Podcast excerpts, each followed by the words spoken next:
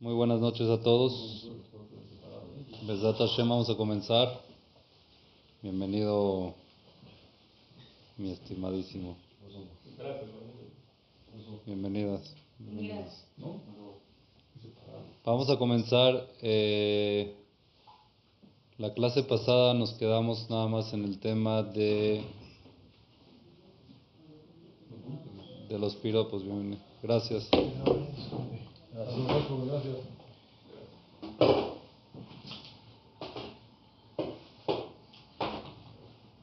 Lo importante que es halagar, lo importante que es decir eh, cosas bonitas uno al otro,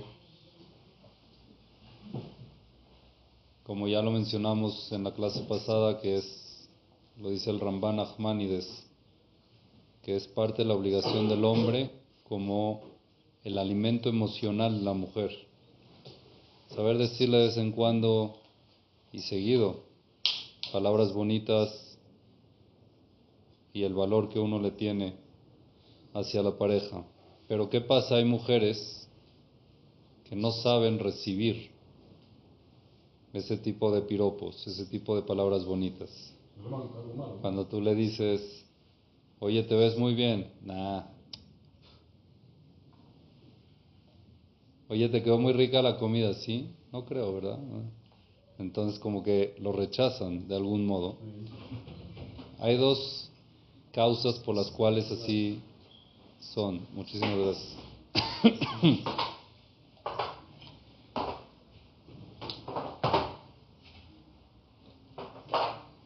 Los hicieron correr. ¿Qué Ah, sí. Bueno. Muchas gracias, amigo.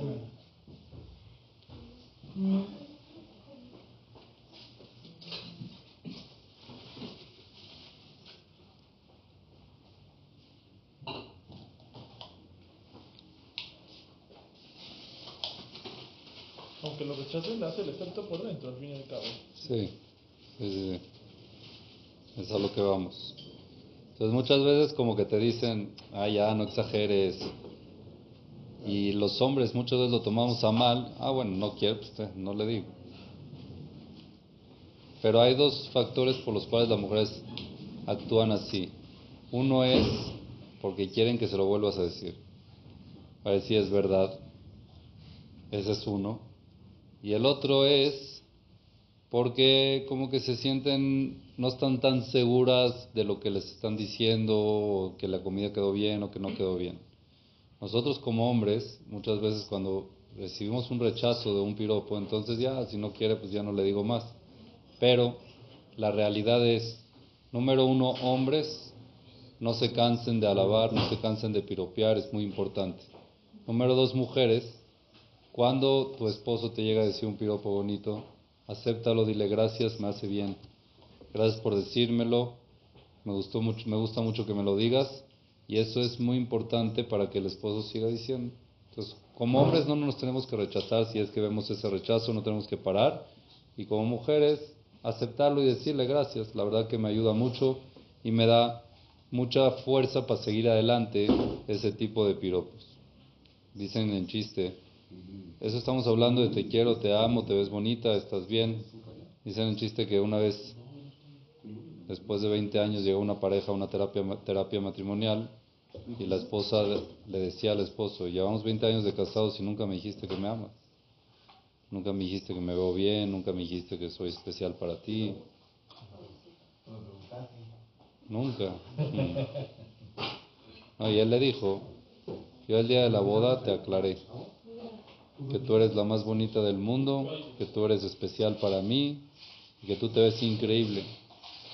Y si hay algún cambio te aviso. Pero no es así. La idea es que no es así, es que siempre hay que recordarlo, siempre hay que decirlo, eso mantiene y nutre la parte emocional de la mujer.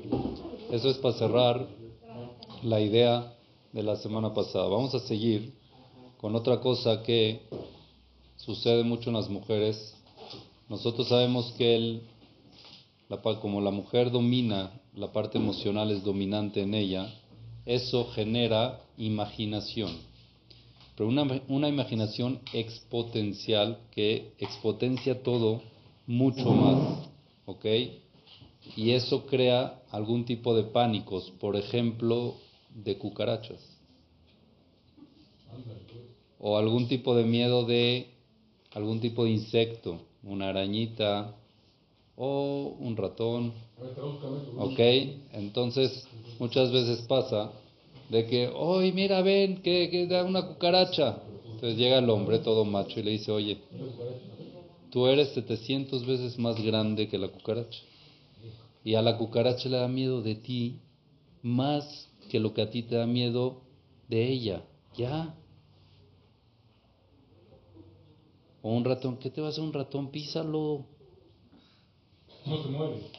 Hay una araña, aplástala, agarra la chancla y aplástala. Entiendan que en una mujer eso no funciona así, hombres. Para ella, por cuanto de que la parte emocional es lo que gobierna y lo que predomina en ella, entonces la cucaracha no se queda en su tamaño, en su imaginación es por mil. Y cuando le ve las tenacitas y cómo le estaba viendo, me dijo que me iba a atacar, o sea, empiezan a imaginar mucho más de lo que es en realidad. El hombre como es más frío, una cucaracha la pisa, se muere, se acabó. Pero la mujer acuérdense de que predomina la parte emocional, entonces hacen las cosas muchísimo, muchísimo más grandes. La, la imaginación se genera y se expotencia mucho. ¿Por qué? Porque mismo de que esa imaginación, esa, eh, esa parte emocional, la hace llegar a los detalles pequeños. ¿Tú alguna vez te pudiste fijar si es que la araña tiene pelitos en las patas o no? Las mujeres sí ven todos los detalles así, lo expotencian y lo hacen, mira que está asquerosa, eh, písala y se acabó. Un hombre, entonces, en ese caso lo que hay que hacer es actuar. Nosotros como hombres sí, no, está horrible, písala y... Pero no, no tratar de explicarle ya que se te quiten esos miedos, no hace nada una cucaracha, no hace nada un ratón, no hace nada. No ganas nada explicando eso porque no le vas a cambiar su esencia. La esencia de la mujer es la parte emocional. Esa parte emocional hace que la imaginación se expotencie y por eso cuando ve cosas que aparentemente para nosotros hombres se nos ven una tontería, para ellas no.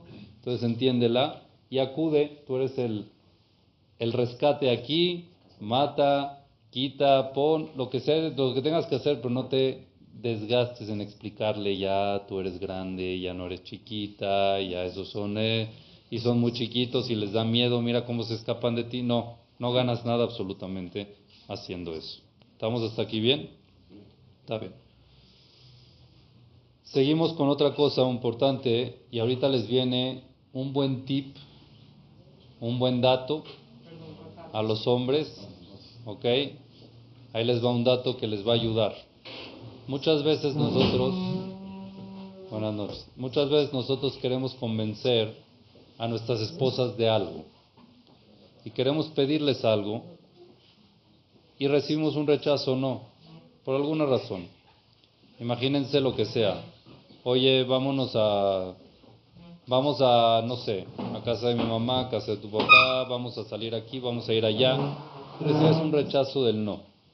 ¿De qué manera nosotros como hombres podemos lograr convencer a nuestra esposa? Ahí viene un tip. Ese es muy interesante. Es muy importante cuando le vas a pedir algo a tu esposa, despertarle el sentimiento, despertarle la parte emocional que cuando lo transmitas, lo transmitas de una, de una forma emocional. Cuando tú le dices algo lógico, mira, tenemos que descansar, vámonos a descansar, no, es que no, ahorita no, y no te da una respuesta, es porque no le despertaste la parte emocional, que es lo que ella necesita, que le despiertes la parte emocional y lo rechaza. Es importante que cuando pidas, trates de ingeniártelas, nosotros hombres que no tenemos ese don, ingeniártelas y despertar algo emocional cuando transmites la petición para aceptar, para que ella lo acepte. Por ejemplo, cuando nosotros, ustedes saben de que existe el transmisor y el receptor. ¿ok? Siempre hay un transmisor y un receptor en radios, en celulares, en lo que sea. Nosotros transmitimos algo, y eso lo vamos a ver pues, mucho más adelante también en la parte de la comunicación. Pero quieres transmitir tú algo, tienes que estar en la misma frecuencia. No puede ser de que transmitas en una frecuencia y quieras que la frecuencia diferente la reciba. Por ejemplo, en el radio, si estás en AM, tienes que transmitir AM y los que están receptores de AM van a recibir. Cuando tú le transmites a la mujer nada más con inteligencia y con lógica, estás transmitiendo en la frecuencia incorrecta. Tienes que meter la frecuencia de la emoción para que el receptor, que es la mujer, pueda recibir. Si no, no recibe. No es un problema en la antena, en el receptor, es un problema en el transmisor. Cuando el hombre trata de transmitir, no transmite de la manera correcta. Por ejemplo, hay veces pasa que le regalan, ok, le regalaron a la esposa un este, una maceta, una maceta muy bonita, se le ocurrió ponerla al lado de la puerta, la maceta empezó a crecer, la esposa es bajita, el hombre es alto, y cada vez que pasa el hombre se topa con todas las plantas y entonces quiere quitar la maceta de ahí.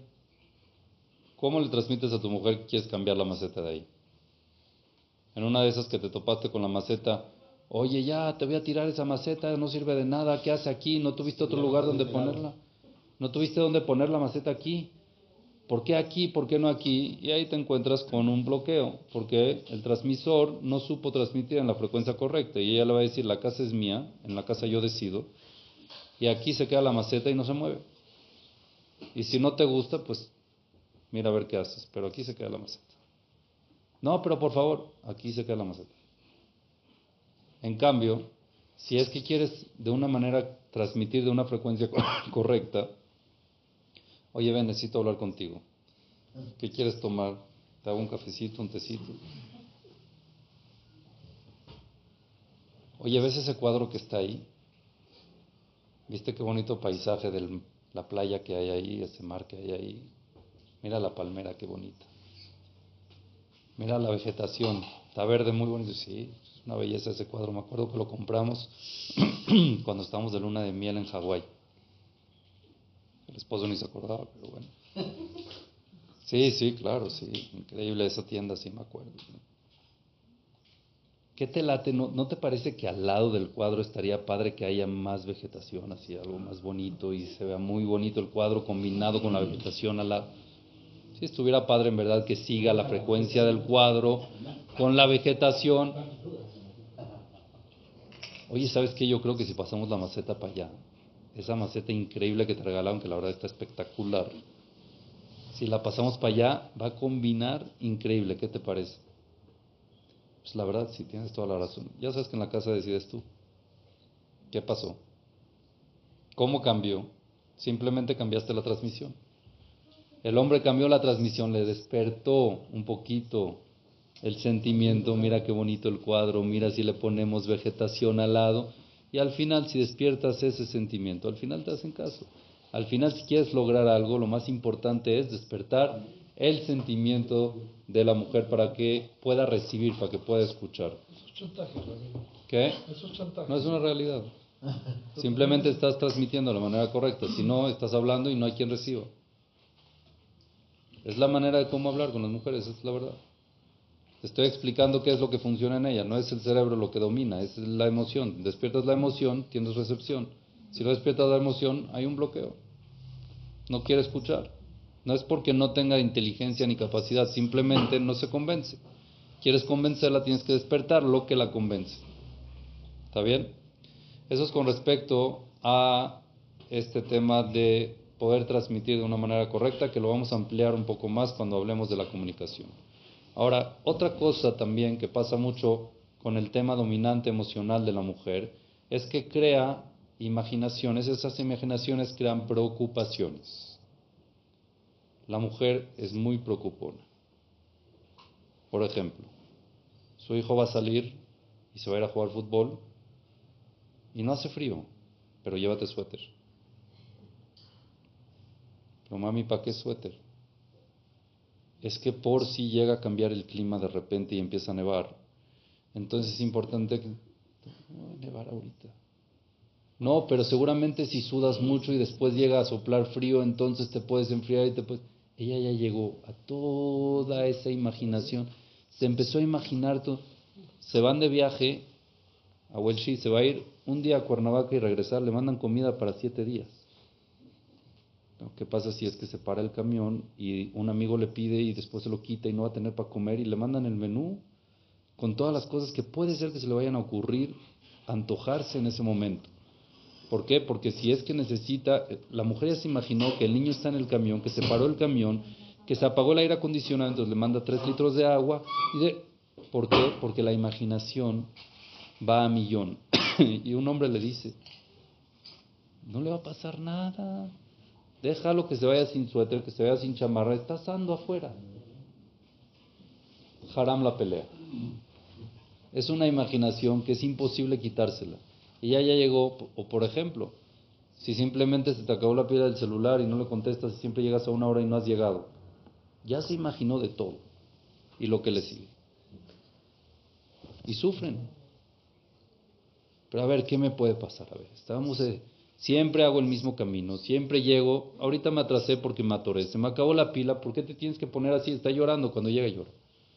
Está llorando ¿por qué? Porque ya la imaginación se le hace una realidad, es como una preocupación y es común porque la parte dominante de la mujer es la, la, parte emocional. Y esa parte emocional crea mucha imaginación y crea preocupación. No trates de quitarla. Trata de llevarla adelante. Le dices a tu hijo, llévate el suéter y si no, no te lo pones si no tienes frío, punto. Pero llévatelo. Te llevas la comida, pero me va a sobrar, la regresas. Yo me voy de viaje, de verdad, me, llevan comida para toda la semana, cuando voy puede ser en el avión nada más dos horas. ¿Por qué? No sé, se llega a caer el avión y nos quedamos ahí y necesitamos comida para no estar comiéndonos a, lo alejo. no sé. Pero así, ¿por qué? Porque es una imaginación y no podemos luchar con ella, es una realidad y nos complementa y es bueno que sea así porque necesitamos quien se preocupe. Porque hay veces que las preocupaciones ayudan a salir de situaciones que a veces nos podemos cruzar. ¿Está bien? Es por eso que también las mujeres es muy importante no cambiarles los programas o lo que si ya tienes, por ejemplo, algo para hacer. Nos vamos a Cuernavaca mañana y después vamos aquí, después vamos allá. Ya en su imaginación ya fue, ya estuvo, ya hizo, aunque todavía no ha ido. Y ya dijo cómo va a ser y cómo va a estar y qué va a poner y qué va a quitar y cómo va a ser y qué va a llevar. De repente llega el hombre y le dice, ¿sabes qué? Mejor no, nos vamos allá. Para un hombre es muy fácil hacer ese cambio, para una mujer la estás reventando. No le puedes cambiar las, eh, ¿cómo se dice? Los, los eh, itinerarios de un minuto para el otro. ¿Por qué? Porque le cuesta otra vez volverse a retirar de toda la imaginación esa que ya estuvo y ya hizo y ya, y ya empacó. y Entonces es importante no cambiar eh, programaciones o itinerarios rápido, hacerlo lento si es que se va a hacer y con preparación así de a poco.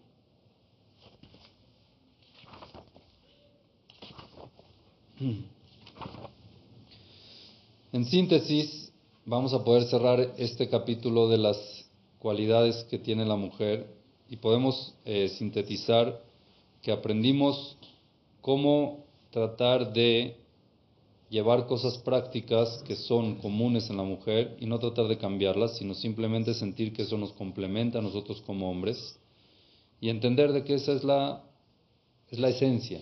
Es una esencia que tienen todas las mujeres y no hay forma de cómo cambiarlas. Y al revés, aparentemente para nosotros podría ser antes de escuchar estas clases de que es una falta, de que es algo que tienen que cambiar, no, al revés eso es algo bueno que lo tienen que tener las mujeres y eso nos complementa a nosotros para que la casa y nuestra pareja y todo funcione como debe ser. Para cerrar, dice el Shalomo Amelech en, en Eshet Hail. En el Eshet Hail dice Shalomo Amelech que sepan ustedes hombres. Shalomo Amelech tuvo mil mujeres. Saben muy bien lo que es una mujer, lo que son suegras, mil, imagínense mil suegras lo que es todo. Bueno, él sabía muy bien lo que es el matrimonio, pero lo más, interesante es que tuvo mil mujeres y ni un divorcio. Se podía divorciar de las que no, ¿no? pero no. Ni un solo divorcio, mil mujeres, ni un divorcio muy interesante. Y Shlomo Amelech termina en el en el Eshet Hail, en la letra Gimal, en la tercera estrofa, dice que Malatu to velorra La mujer, nuestras esposas, nunca nos quieren hacer el mal. Nunca. 95% en los casos normales, que no hay ningún problema, lo alenu, que no sea común, no tiene ninguna intención de hacer el mal. Que Malatu to siempre le, le, como la benevolencia buena de ella, velorra no tiene malicia. Col y Mejaya toda la vida. Simplemente hay veces, como dijimos, hay falta de recepción, no entendemos lo que quieren y por eso se crean algún tipo de diferencias y se siente uno que quiere el mal, que no le quiere hacer caso, que no quiere complacer o que no quiere... No, simplemente es una falta de comunicación, falta de entendimiento y falta de indicación. No tienen la adrajá, la la parte de la instrucción correcta de qué es una mujer y cómo se tiene que llevar un matrimonio y por eso sienten, hay veces hombres, de que la mujer le quiere hacer daño, pero no. Cero que ver y lo dice Shlomo Amelech claramente. Por eso siempre ellas tratan de hacer el bien por la pareja, por el hogar, por la casa y hay que tratar de entender cómo son para poder llevar el matrimonio al mejor lugar que siempre haya shalom y hay que valorar mucho de que esa se puede llamar timidez o mente pura de la mujer, no quiere hacer el mal, al revés, quiere solo el bien y a veces nos llaman la atención de cosas, a veces nos dicen cosas o nos opinan cosas que son para bien. Nunca quieren el mal, sino simplemente, puede ser que estén equivocadas, puede ser, pero mal no tienen, malicia no hay. ¿Ok? Y con esto cerramos el capítulo de las cualidades de la mujer. Ahorita vamos a pasar, ya nos toca, ¿no? Las cualidades que tienen los hombres que es importante que las mujeres sepan y que nosotros también también lo supamos los hombres que a veces no estamos conscientes de ellos. ¿Cuáles son? Ya dijimos de que el hombre lo que predomina en él es la mente, el intelecto es mucho más frío, mucho menos cariñoso, menos sentimental que una mujer y cuando tiene que analizar cosas las analiza mucho más lógica, menos sentimiento, más lógica. Que sepan ustedes mujeres que la mujer necesita tener un hombre así al lado de ella siempre. Vamos a decir de una forma así. Un motor de un coche, ¿ok?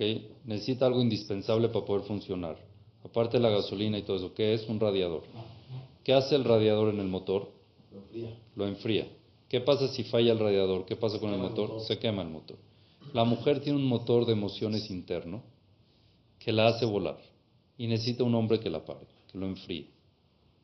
El hombre es frío para frenar los impulsos emocionales de la mujer. Y es muy necesario de que la mujer tenga un hombre al lado que trate y que hay veces la frene.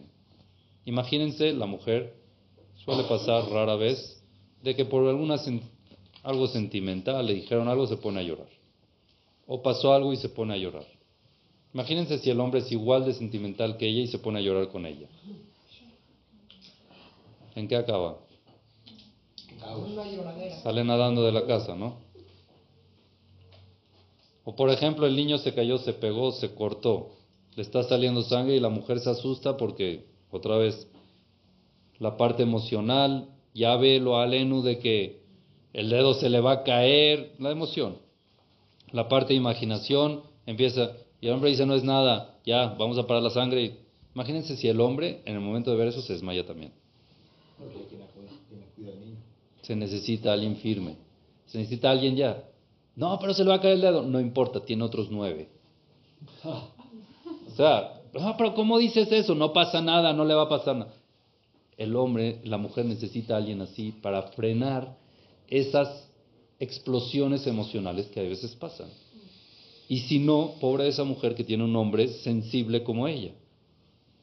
Sí, una vez pasó que llegó una señora y le dijo al jajam, jajam, yo llego llorando, mi esposo se pone a llorar, al final yo tengo que calmar. Pobre, puede pasar, pobre. ¿Por qué? Porque lo que la mujer necesita es alguien que le dé una firmeza y que le frene sus impulsos, no que ella termine frenando al otro también. Entonces es muy sano eso de que el hombre sea a veces frío y menos emocional canalizándolo de la manera correcta. ¿Para qué? Para cuando hay una situación que pueda frenar ese impulso emocional y de imaginación que tiene la mujer. Vamos a traer un poquito de ejemplos en esto. Compras. Denominado o se pueden llamar shopping, ¿ok? Estamos paseando en el centro comercial para pasear. Hombre y mujer están paseando en el centro comercial y el hombre está caminando muy bien, de repente se da cuenta que la mujer no está al lado. Se voltea, está 100 metros atrás, parada en una vitrina. Se voltea y la mujer le dice, él va y dice, oye, ¿te acuerdas? Esto es código, siempre funciona así. ¿Te acuerdas que te dije que va a tener el cumpleaños, que, vamos a tener la fiesta de tal y tal y tal? Sí, ah, sí, sí, sí, me acuerdo. ¿Y te acuerdas que te dije que los vestidos que ya me puse entonces ya no me quedan y me quedan grandes y me quedan chicos y me quedan esto y que todos se van a vestir así y van a ser asado, ya pasó la temporada? Sí, claro que me acuerdo, sí, me lo dijiste. No entiende el hombre que lo que quiere es... No quiere entender, en verdad sí entiende, pero no queremos entender. Así es. Así es. Es, problema otra vez del receptor y del transmisor. Sí, claro, claro que sí me acuerdo. Es que mira, justo estábamos pasando por aquí, no, no tenía intención de comprar, salimos a pasear, pero vi este vestido y está en descuento. Mira, tiene la etiqueta roja. ¿Me acompañas a ver? Vamos a ver, mi amor, vamos. Con gusto te lo compro, con mucho gusto. Llegan, el precio en las vitrinas no aparece, ¿estamos de acuerdo? Es una trampa. Y cuando el hombre ve el precio, se le baja la presión. Y le dice, ¿qué tal? ¿Qué te parece? Se me ve increíble. ¿Qué le dice el hombre? La verdad que sí, se te ve increíble. Déjame pensarlo. Que sepan, señoras, el déjame pensarlo es no. Es un no bonito porque tanta emoción, tanto. Entonces, déjame pensarlo, a ver qué hago, a ver qué no hago. Si hago, si no hago. ¿Qué pasó aquí? Antes de llegar al centro comercial y antes de pasar por esta tienda, la mujer no tenía ningún tipo de necesidad de comprar eso. Nada más lo vio y ya se le hizo. Ustedes saben que la mayoría de los comerciales, de las publicidades, son referidas a mujeres. Son el potencial más grande de compra que los hombres. Nada más se, se concentraban las publicidades en hombres, quebraban. ¿Por qué? Porque no convences a un hombre muy fácil, a una mujer sí le despiertas. Hay cosas de que antes de verlas no era necesaria. Después de verlas, sin ellas ya no puedes vivir. Es así. Y el comercial hace de que se repite y se repite y se repita tantas veces de que sin eso ya no hay vida. ¿Cómo viste 40 años? No sé, pero ahorita ya no. ¿Por qué? Porque despierta la emoción, despierta la imaginación. Que sin eso ya no puedo vivir. Entonces, igual otra vez, necesita un hombre que le diga, no, ahorita no se compra, no se puede, no lo necesitas, tienes este, tienes lo otro. ¿Por qué? Para frenar ese impulso.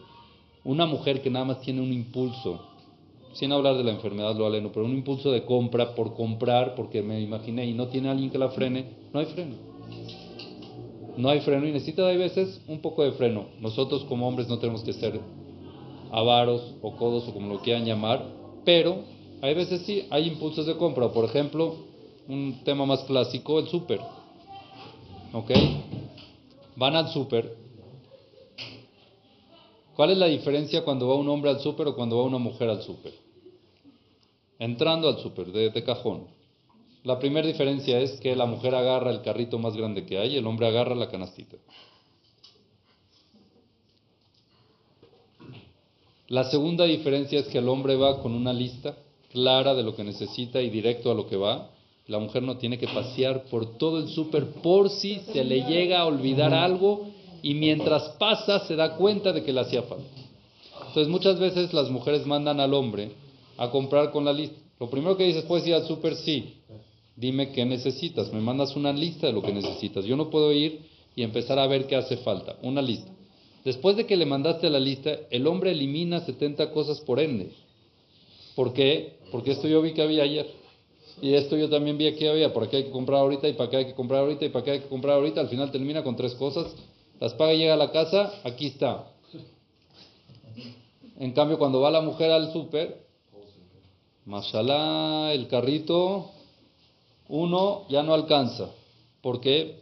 Por si llegamos a necesitar, es que yo creo que ya se va a acabar dentro de poco. Y esto, creo que va a haber un cumpleaños que creo que voy a tener que hacer y creo que voy a necesitar. Entonces, por si lo llego a necesitar en causa de emergencia. Eso es otra vez. Es el impulso emocional de imaginación que crea un impulso para comprar todo lo que hay en el súper y demás. Y el hombre necesita a veces frenar. Y es funciona. Así es. La mujer es emocional, el hombre a veces tiene que frenar esos impulsos y es necesario. Si una mujer no tuviera ese freno, caos. ¿Ok? Compramos la marca genérica. También, sí. sí. Ahora, no crean que es un tema de avaricia. Eso no es lo aleno de, de ser codo o avaro. No. Hay veces es frenar. Ser, lo necesitas, sí. Si no, no. No por sí. No hay por sí. Si lo necesitas, lo compras. Si no lo necesitas ahorita, no lo hay que comprar. Eso a veces necesita la mujer, un hombre que se lo diga. Ahorita lo necesitas, no, entonces no lo compres. ¿Qué? Eso, pero eso ya es una enfermedad en un hombre, eso es diferente. No, puede pasar, puede pasar hay veces, sí, o puede ser, ahí, ahí lo alen hombres que pasan por trastornos de ansiedad o por trastornos de gay y que compran compulsivamente, pero eso ya es una enfermedad, no es algo común. En un hombre eso no es lo común, tiene que ser normalmente al revés. ¿Ok? Pero cuando la mujer tiene ese impulso de comprar en el súper mucho, no es por enfermedad, es por emoción y por imaginación. ¿Está bien? ¿Está bien?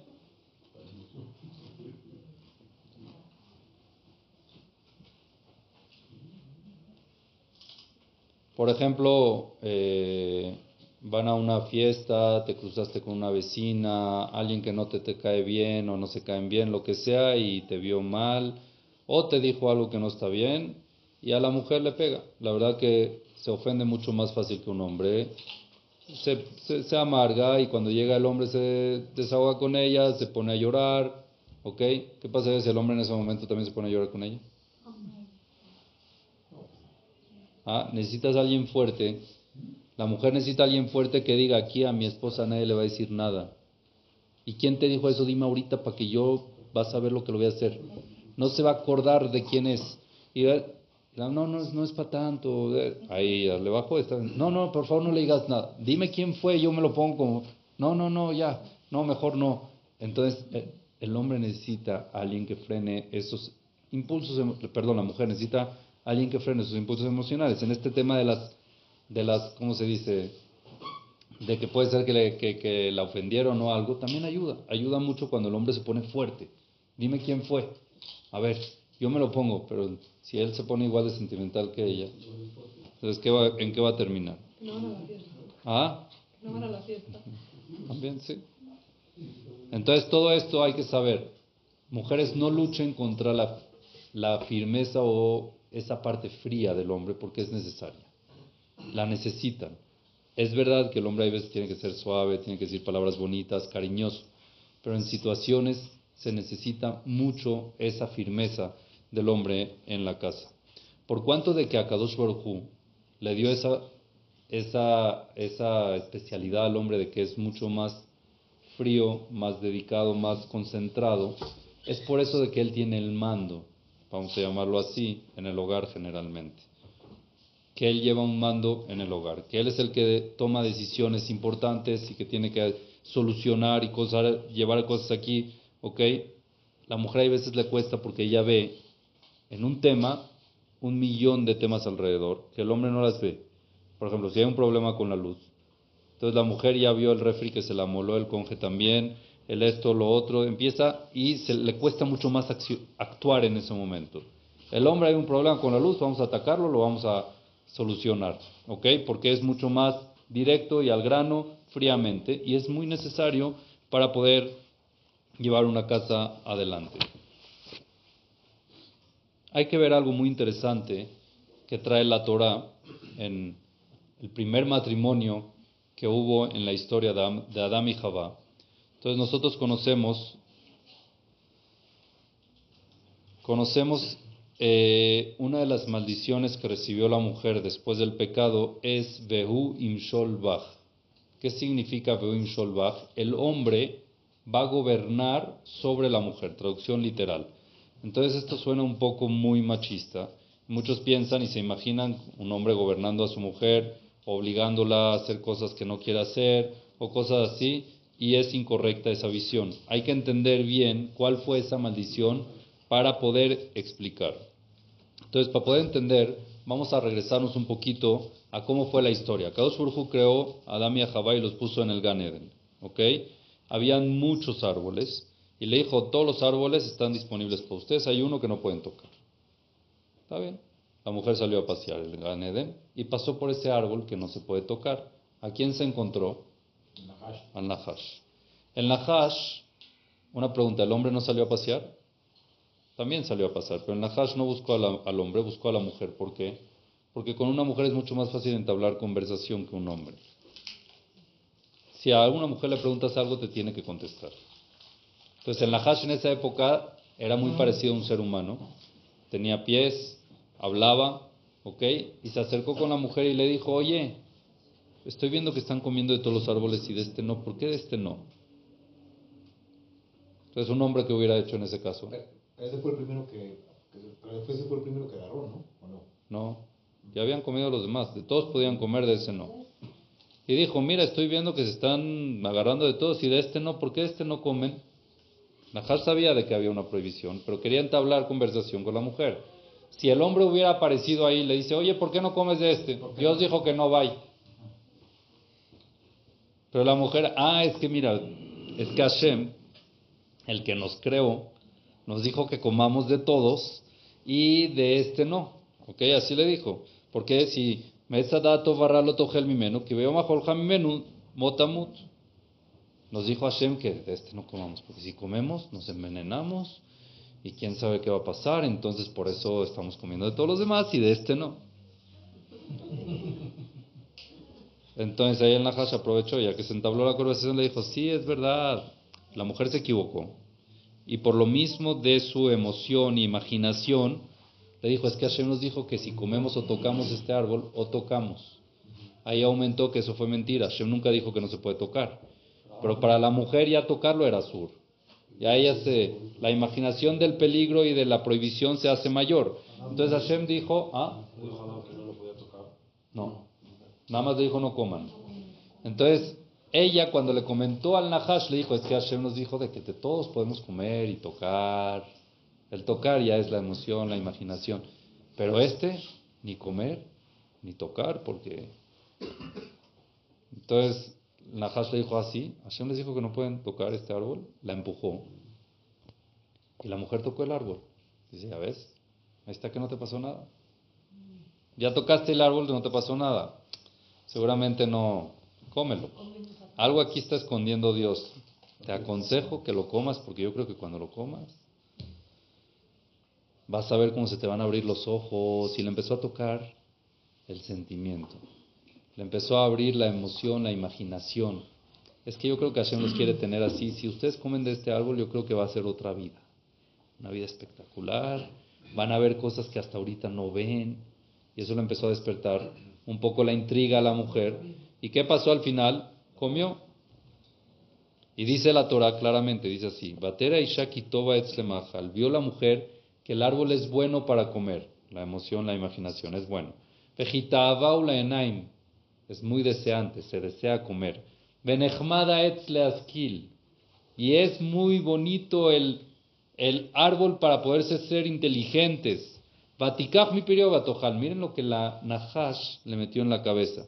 Este es un árbol que es muy bueno comerlo, muy nutritivo, te vuelves más inteligente. Y, ella se la creyó.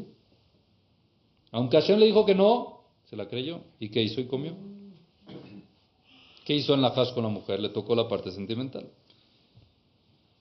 Cuando vio la mujer de que ella comió y que su esposo no había comido, sin mucho rodeo, ven, toma, come.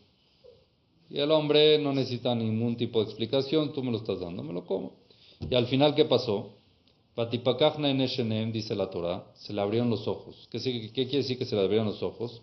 se dieron cuenta de que estaban desnudos, de que empezaron a tener vergüenza. ¿Y qué hicieron? Se hicieron una ropa de hojas de higo. Empezaron a escuchar a Hashem de que estaba caminando por el Ganeden. Y se escondió Adam y Javá por Hashem. Les dio vergüenza de Hashem de que los ve. Y Hashem que le preguntó, llega y le pregunta a Hashem, Vaikra Hashem Elohim el Adam. Llamó a Hashem a Adam, Vayomerlo Ayeka. Y le dijo, ¿dónde estás? La palabra Ayeka en la Shona Kodesh tiene un, un mensaje escondido muy grande, una explicación escondida muy grande. ¿Qué significa Ayeka? Ayeka es Efo Aan Shelach, que significa ¿dónde está tu personalidad? Adam Arishon, ¿qué pasó? ¿Dónde está tu criterio? ¿Cómo comiste un árbol que te dije que no? No tienes criterio. Tu, mujer te te lo comes aunque yo dije que no. Primero llegó con el hombre, ojo. Llegó directo con Adam Arishon y le dijo, ¿dónde? ¿Por qué? Porque la mujer la marearon. La mujer le tocaba el sentimiento, pero tú, ¿dónde está tu criterio si dije que no? ¿Qué pasó contigo? ¿Qué dijo Adam Arishon? No, no, ¿Qué le contestó a Hashem? La mujer que tú me diste. Primero le dijo, ¿dónde está tu criterio? ¿Qué onda? ¿Dónde estás? Dijo, no es que te escuché y me dio pena. Me escondí porque estaba yo desnudo. Entonces le dice a Hashem, ¿y quién te dijo que estabas desnudo? Antes la desnudez no era pena, era natural, era algo que no era pena. El lebush, ¿saben qué es lebush? Lebush, vestimenta. ¿Por qué se llama lebush en hebreo? Es lo bosh. Con vestimenta no te avergüenzas. Esa vergüenza llegó a raíz del, peca- del pecado del comer el...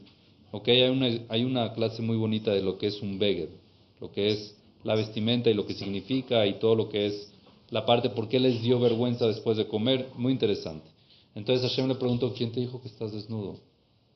No le dijo yo comí. Arishon nunca le reconoció, le dijo, ¿acaso? Hashem le preguntó, ¿acaso del árbol que te dije que comas, que no comas, comieron? Entonces ahorita el hombre está ante una situación que tiene que solucionar, ¿no? ¿Qué tiene que solucionar? ¿Qué le digo a Hashem? Hashem me dijo que no, metí la pata y comí.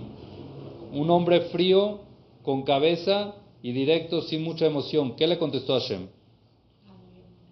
La mujer que tú me diste. La mujer que tú me diste me dio. No me eches el paquete a mí. Lanza paquetes a otro lado. El hecho de echar las culpas no es un tema de hoy. Desde la primer pareja. Y con Dios se echaban las culpas. Entonces, ¿por qué comiste? Es tu culpa. Tú, tú me metiste a esta cuata aquí, ella me dijo, yo no sé. ¿Tuvo razón? ¿Sí? ¿Por qué? Sí. ¿Sí? ¿Qué hizo Hashem en ese momento? ¿Qué hizo Hashem en ese momento? ¿Qué le dijo a Damarishon? Nada. Se fue con la mujer y le preguntó, ¿qué hiciste? ¿Por qué comiste y por qué le diste de comer a tu esposo? ¿Y qué le contestó la mujer? Anahash Ishiani Baogel. La serpiente me incitó, me despertó mucho el sentimiento y me caí, comí. Otra vez lanzando el paquete. La culpa la tiene en la hash. ¿Y la serpiente quién le echó la culpa? Ah, ¿La najaja quién le echó la culpa? ya Hashem ya no habló con el Nahash. Ya lo dejaron hablar, ya. Nahash, no, no- que sepas que el Nahash, el Nahash es el Yetzerara. Ese era el, el mal, el que incita para mal antes del pecado era externo. No tenía uno un conflicto interno, era alguien externo que llegaba y te decía come. No tenías todo el tiempo tú adentro como, no como, si como. Después de que se comieron el Etzadat, del Etzadat, el Yetzerara está interno dentro de la persona. En la Hash el Yetzerara externo y esa es su función, poner a la persona en libre albedrío, en pruebas para que las pueda pasar. Entonces Dios no tenía, vamos a decir, alguna queja, pero sí la castigó. ¿ah? No le tenía que regalar, era su chamba. Era, vamos a decir que era su chamba, pero puede ser de que no de ese modo y por eso la castigó. Pero si la castigó ya no quiso nada de ella. Ya, a ser Por eso, sí, ya- muy bien. Entonces, maldijo al hombre Por eso, eso, porque si ella hizo su trabajo, porque la castigó, hizo su trabajo, como debe ser, porque sí. la castigó, como dice que era yo no creo para que, para que a la gente, ¿cómo lo va a castigar? Cumplió su labor. Sí, pero hizo el trabajo de más. El despertar, el empujar a la mujer, el que lo toque, eso a Hashem no le dijo. Le dijo, tú párate ahí y diles que coman, y ya. Entonces en la Hash lo que tenía que hacer es decir, coman de este árbol, y si nada más decía coman de este árbol, puede ser que se hubieran, oye, pero ¿por qué no están comiendo y entablar y convencer? Ya es algo de que despertó Pero igual todos estuvieron mal. Todos estuvieron mal. Y Hashem castigó a todos. No nos vamos a meter ahorita mucho en esto. Besat Hashem en Sefer Bereshit lo podemos analizar en base. Hashem castigó al hombre con Arurad amaba bureja betzaun tojalena, kolimejayeja bezaat apeja tojalejem, el trabajo, la chamba que hay que sudar para poder lograr la parnasá. Esa es el- la maldición del hombre, que tiene que estar todo el tiempo. ¿Por qué ese castigo, explica por qué ese castigo? ¿Y la mujer del parto? ¿Por qué no una explicación? Sí, seguramente hay. No, no. Ahorita no es tema, pero sí, sí, sí hay. Sí. Arurad amaba bureja, el hombre vino de la tierra, entonces le, maldijo la tierra, que es el trabajo. Ok, y al final lo aleno también la muerte, porque hasta ahí no había muerte, y después de eso había muerte y el entierro. El entierro, que la tierra se vuel- que el hombre regrese de donde vino, es, eh, es parte de la maldición. A la mujer le dijo Arbe, una de las maldiciones es el la, trabajo de parto, sufrimiento, menstruación, todo eso, criar hijos, y aparte, velishech teshukatech, tu dependencia emocional va a ser de un hombre, Beoim y él va a gobernar sobre ti. ¿Qué significa eso de él va a gobernar sobre ti? Miren que es una maldición muy interesante porque Hashem le dice, tú vas a tener alguien que va a gobernar sobre ti y lo vas a anhelar. Vas a tener emoción por él. ¿Ustedes conocen a un esclavo que esté enamoradísimo de su jefe? Alguien que lo tenga ahí, que él gobierne sobre él y que esté súper mega enamorado. En cambio, la mujer fue parte de la maldición. Si lo entendemos de esa forma, el hombre va a gobernar sobre ti y tú vas a estar loca por él. ¿Cómo se explica ese tipo de maldición? Entonces, la verdad, la verdad, es diferente. La verdad no es de que Hashem le dijo, perdón, la verdad es que Hashem no le dijo, tú vas a tener a alguien que gobierne sobre ti, tú vas a estar enamorada de él, no. Hashem le dijo así, tú vas a tener alguien, vas a necesitar de alguien que dirija tu hogar, que él tome las decisiones en tu hogar y tú vas a estar enamorada de él. Quiere decir que tú vas a necesitar alguien que te ponga un orden en el hogar, que tome decisiones en el hogar, tú no vas a hacer. Que sea el capitán, que sea el que lleva la casa. Antes puede ser de que Jabal la podía llevar sin necesidad de un hombre. Ahorita tu dependencia emocional va a ser del que toma las decisiones importantes en tu casa. Y vas a necesitar de alguien así. Quiere decir de que la mujer necesita tener a alguien al lado, no como un gobernador, sino como un dirigente de la casa. Y un dirigente tiene que poner reglas, hay veces, y un dirigente tiene que poner y establecer pautas y caminos y cosas que necesitan la casa. ¿Ok? Por eso es muy importante que el hombre tome el cargo. Que el hombre tome las riendas de la casa. Que no le deje toda la mujer. Entre más el hombre pueda tomar riendas de la casa, está cumpliendo su misión.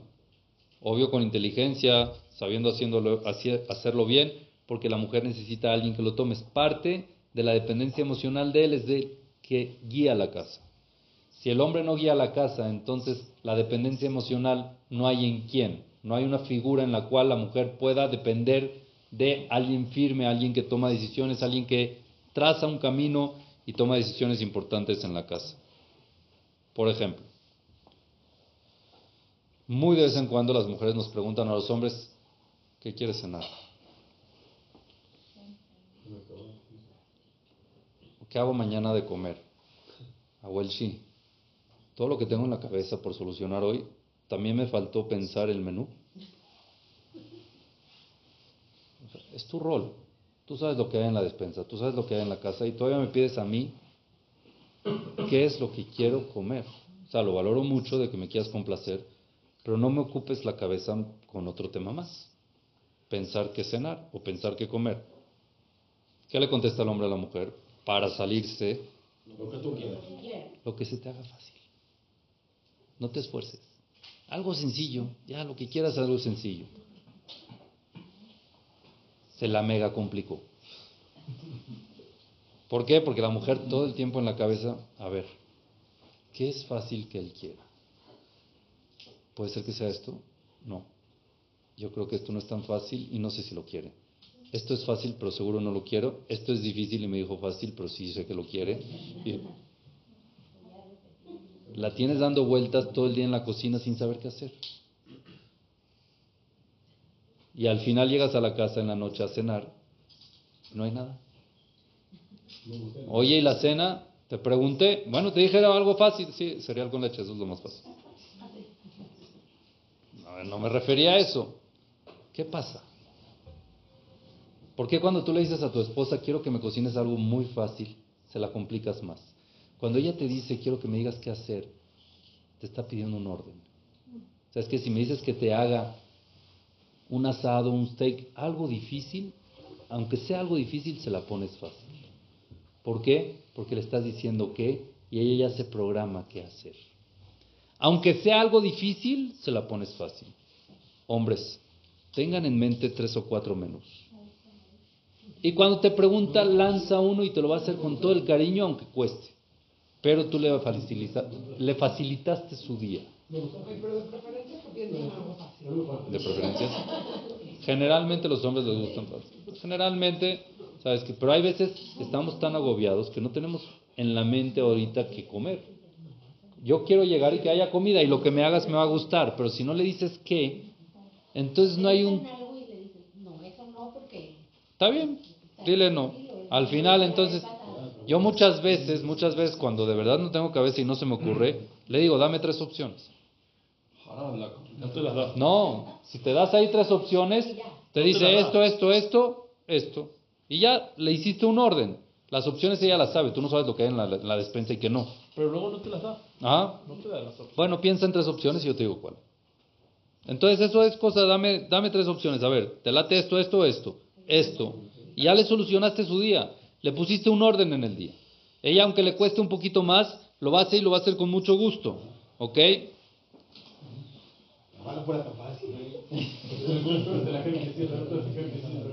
Por ejemplo, traten para que vean.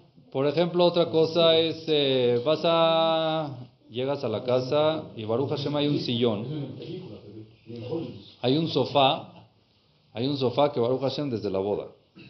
Llevamos 15 años casados y el sofá está ahí.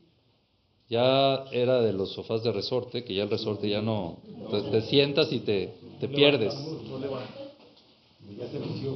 Pero es un cariño, está, entonces la mujer un día le entró que hay que cambiar ese sofá. Entonces le dice a su esposo, oye, mira los resortes cómo le están saliendo por abajo del sofá.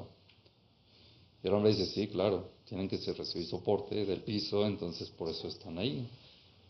Lo voy a cambiar. ¿Me acompañas a la tienda de los muebles? Ay, no. Ah, yo déjame ver el partido. Eso. Ya ve tú, ve tú. Yo confío en ti, de verdad, mi amor. Lo que tú decidas y lo que tú compres, de verdad que voy a estar contento con lo que compres. Decide si quieres de piel, de mini piel, de lo que quieras. Ven. No. Bueno, va la mujer. ¿Cuál escoge? El más caro. Es más feo. Va dando 70 vueltas en la tienda y no sabe cuál escoger. A ver, le va a gustar este, pero sí queda, pero no pega, pero sí, pero el color, pero el tamaño, pero es que si, si pongo este, los niños se van a subir, se van a bajar, va a chocar, la mesa que le voy a poner no queda, entonces, no, si se va a ensuciar, lo voy a tener que lavar, pero mi mamá me dijo que había uno, Becky Zur, quedó mareadísima. Se la pusiste más complicada cuando no la acompañaste, y en verdad el hombre le cuesta. ¿a él qué? Que haya algo donde sentarse bien y ya. No. Entonces al final, caparata bonota, hasta que decidió siete horas, decidió un sofá. Regresa a la casa, y dice, ya Baruch Hashem, decidí cuál es el sofá, pero no sé qué color.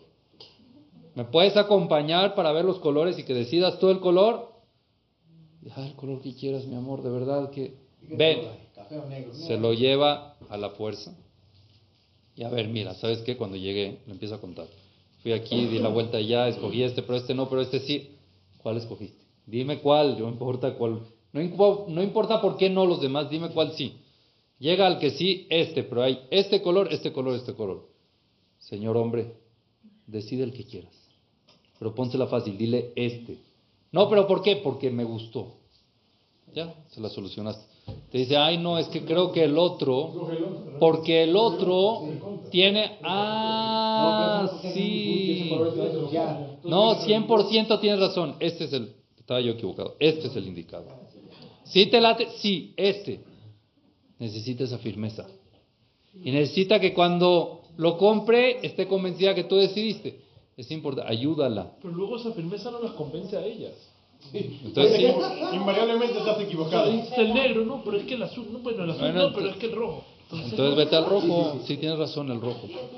No es que el rojo no. ¿Por, por qué no el rojo? Es que el rojo, el morado. ¿Sabes qué? El morado. Tienes toda la razón. ¿Cómo no pensé en los demás? Y puede ser que llegues a la casa y llega el morado y te diga, oye, yo creo que era el negro. Oye, ¿sabes qué? Yo creo que sí. ¿Qué te importa? ¿Qué te importa? Que se sienta bien. Que no sienta que, que, pero que sienta que tiene un esposo que la apoya y que está de acuerdo con lo que dice, pero la ayudó a decidir que hilo. Sí, ¿qué quieres? ¿Quesadillas o pasta?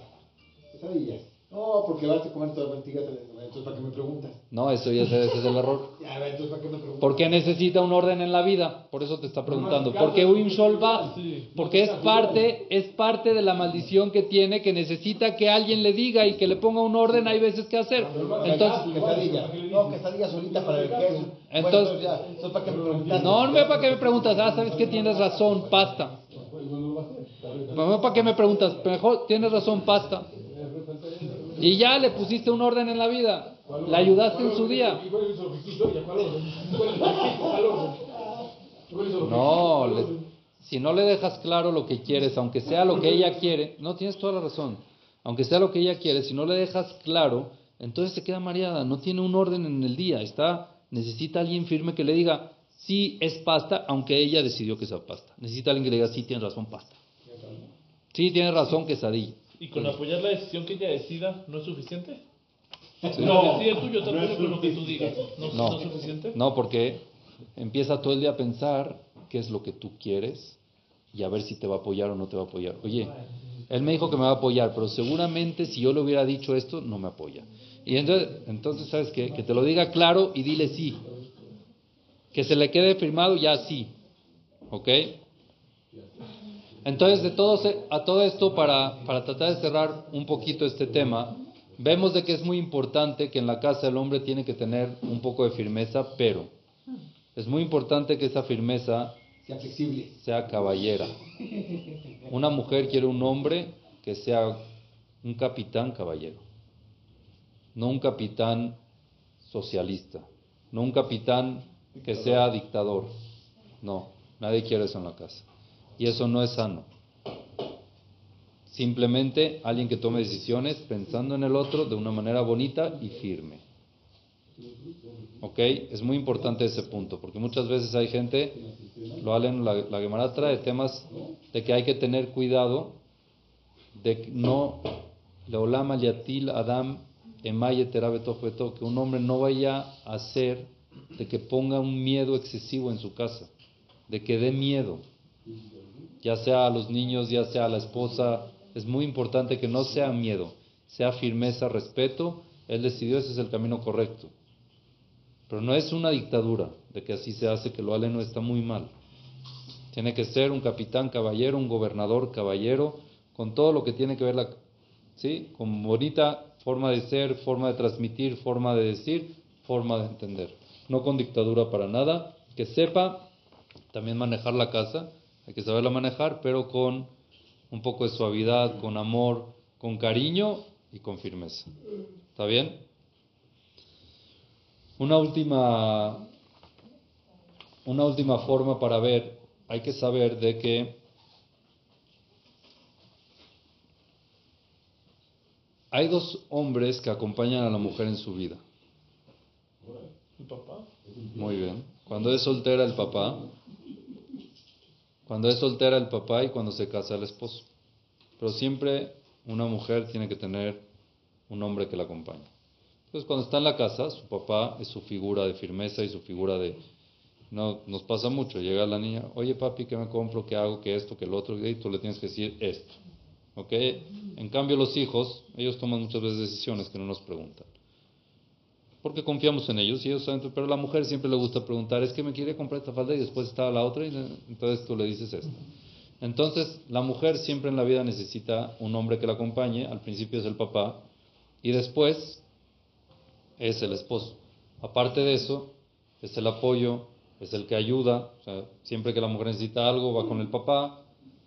Papi, ¿me puedes ayudar con esto? Papi, ¿me puedes dar lo otro? Siempre necesitan esa ayuda, ese apoyo y esa motivación que muchas veces también el papá le da a la mujer. Entonces empieza a crecer y llega a los 21 años o a la edad que se tenga que casar y empieza a salir con su futuro esposo. En el momento de que llega a la jupá y ya se va a vivir con su esposo, ante los ojos de la mujer, el esposo es como su papá. No hablando de celos ni nada de eso, simplemente, hasta ahorita yo tenía un papá que me daba consejos, que me apoyaba, que me motivaba, que me decía qué hacer. Ahorita cambio de papá a esposo, pero igual, necesito que me motive, que me apoye, que me diga qué hacer, que me tome decisiones, que tenga su firmeza, ok.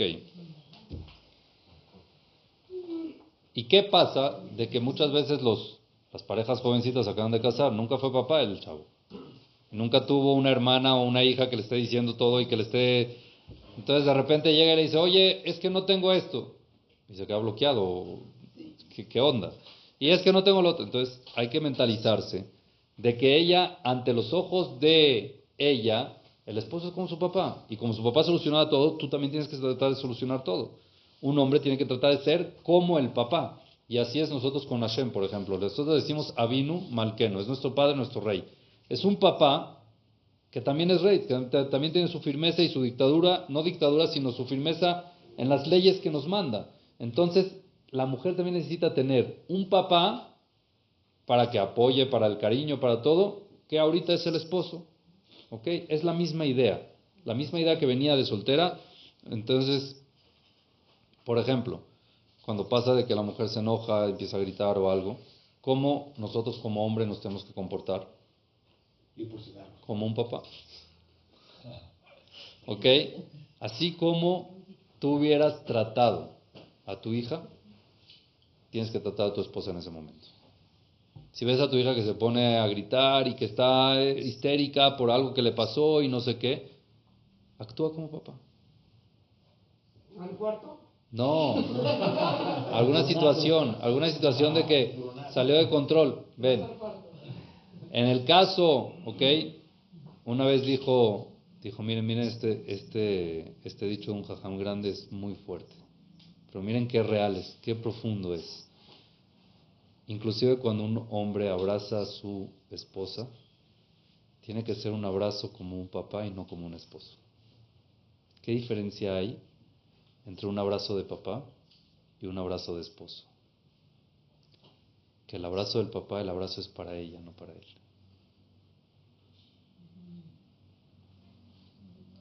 Y el abrazo de un esposo la mayoría de las veces es para él, no para ella.